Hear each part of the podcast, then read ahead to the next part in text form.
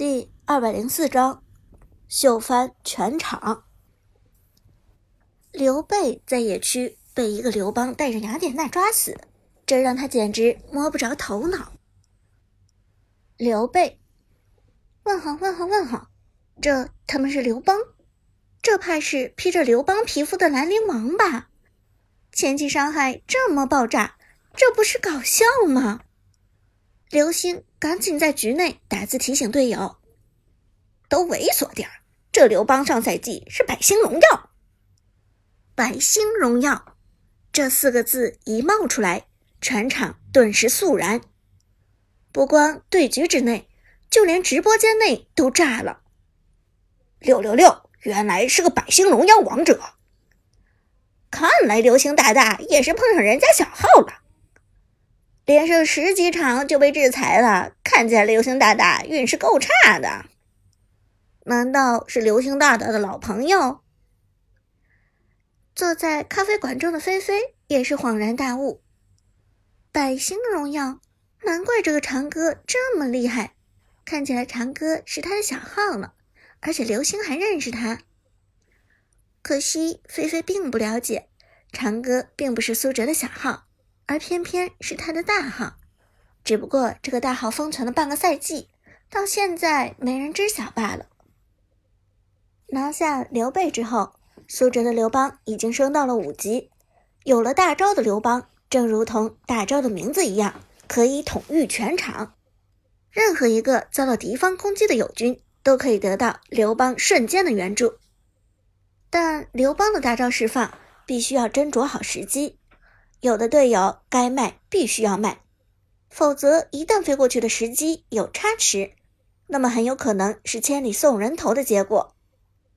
另外，刘邦的大招释放的时候有长达二点二秒的吟唱时间，这个时间内刘邦释放一技能护盾将会被添加到目标队友的身上，同时如果刘邦被眩晕，那么传送将会被强行打断。杀掉刘备后的刘邦回到了线上，开始淡定的刷经济。与此同时，对面的敌人也逐渐复活。由于受益刘邦的强势，而打的都比较猥琐。大约两分钟之后，苏哲下路的边路英雄苏烈贸然朝着敌方野区进发。苏烈可能觉得自己前期发育的还不错，外加自己带着两条命，居然绕过边野，直接偷刘备的蓝 buff 去了。可此时的刘备刚从水泉出来，状态极好，而且对方的辅助鬼谷子与中路扁鹊、边路凯都在野区的附近形成了典型的包围之势。苏烈的这次贸然入侵，实在是打得有点脑子进水，而脑子进水终归是要付出代价的。苏烈就算有两条命，也不能例外。入侵野区的苏烈直接被对面的刘备给撞上。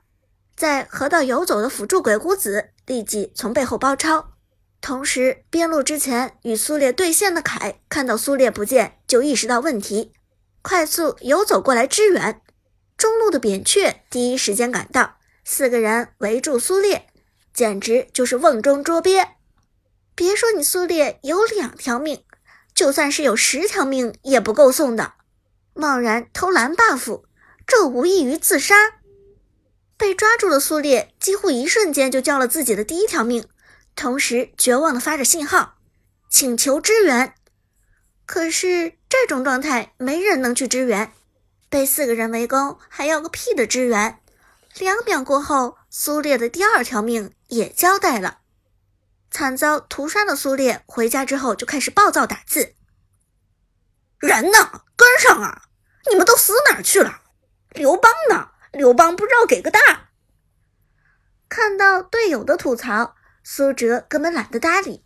这种情况下，如果传送过去，肯定就是一波双杀。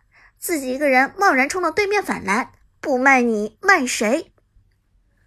不过此时苏哲意识到一个问题，那就是敌人很有可能顺势拿下一波小龙。敌方蓝 buff 与小龙隔河相望。杀掉苏烈之后，苏哲方面就相当于少了一条线上的牵制。何况对面四个人抱团，正是拿小龙的绝佳时机。于是苏哲马上给队友发消息，让大家注意小龙的位置。雅典娜此时正在下路野区刷野，中路的嬴政也意识到问题，游走的张飞赶紧朝着小龙坑走去，争取夺下这波小龙。雅典娜最先在野区开出视野，对面的确在打小龙，有刘备在打小龙的速度奇快无比，眼看着小龙的血量就要被清空。苏哲见势不妙，立即打出消息：进攻。如果现在雅典娜不动手，这小龙必定是对面的囊中之物。苏哲的刘邦二话不说，开启大招传送到雅典娜的身上，同时给出一技能帮雅典娜加持护盾。雅典娜看到自己身上出现的视觉效果，立即意识到这是刘邦来了。好在他意识不凡，直接开启二技能穿梭冲入龙坑，长枪贯穿扁鹊。雅典娜先选择将扁鹊切死，而团战中扁鹊的作用的确是最大的。如果不切死扁鹊，那么这一战胜负难料。队友看到扁鹊受到攻击，连忙转身回来救援。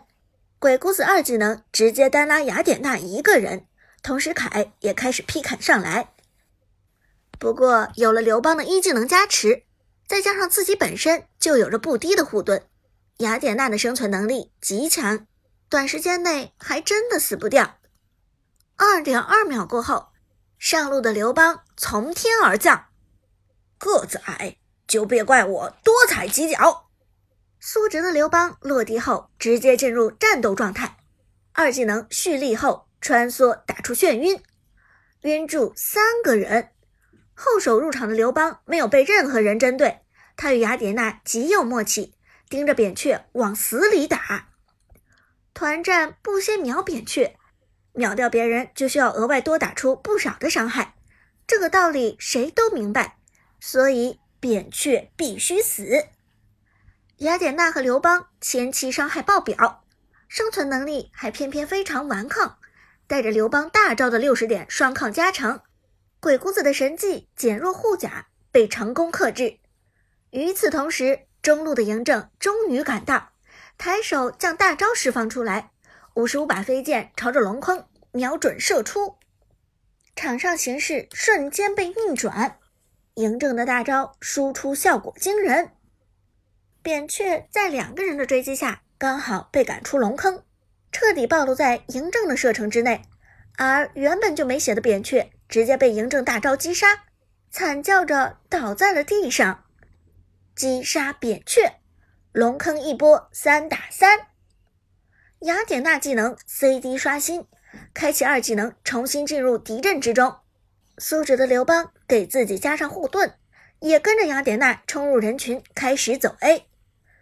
刘邦的被动每三次普攻能够打出法术伤害，这个技能的输出其实并不低。因此，刘邦千万不能像别的坦克一样。团战中只是站在前排吸收伤害，刘邦必须要不停的平 A 才行。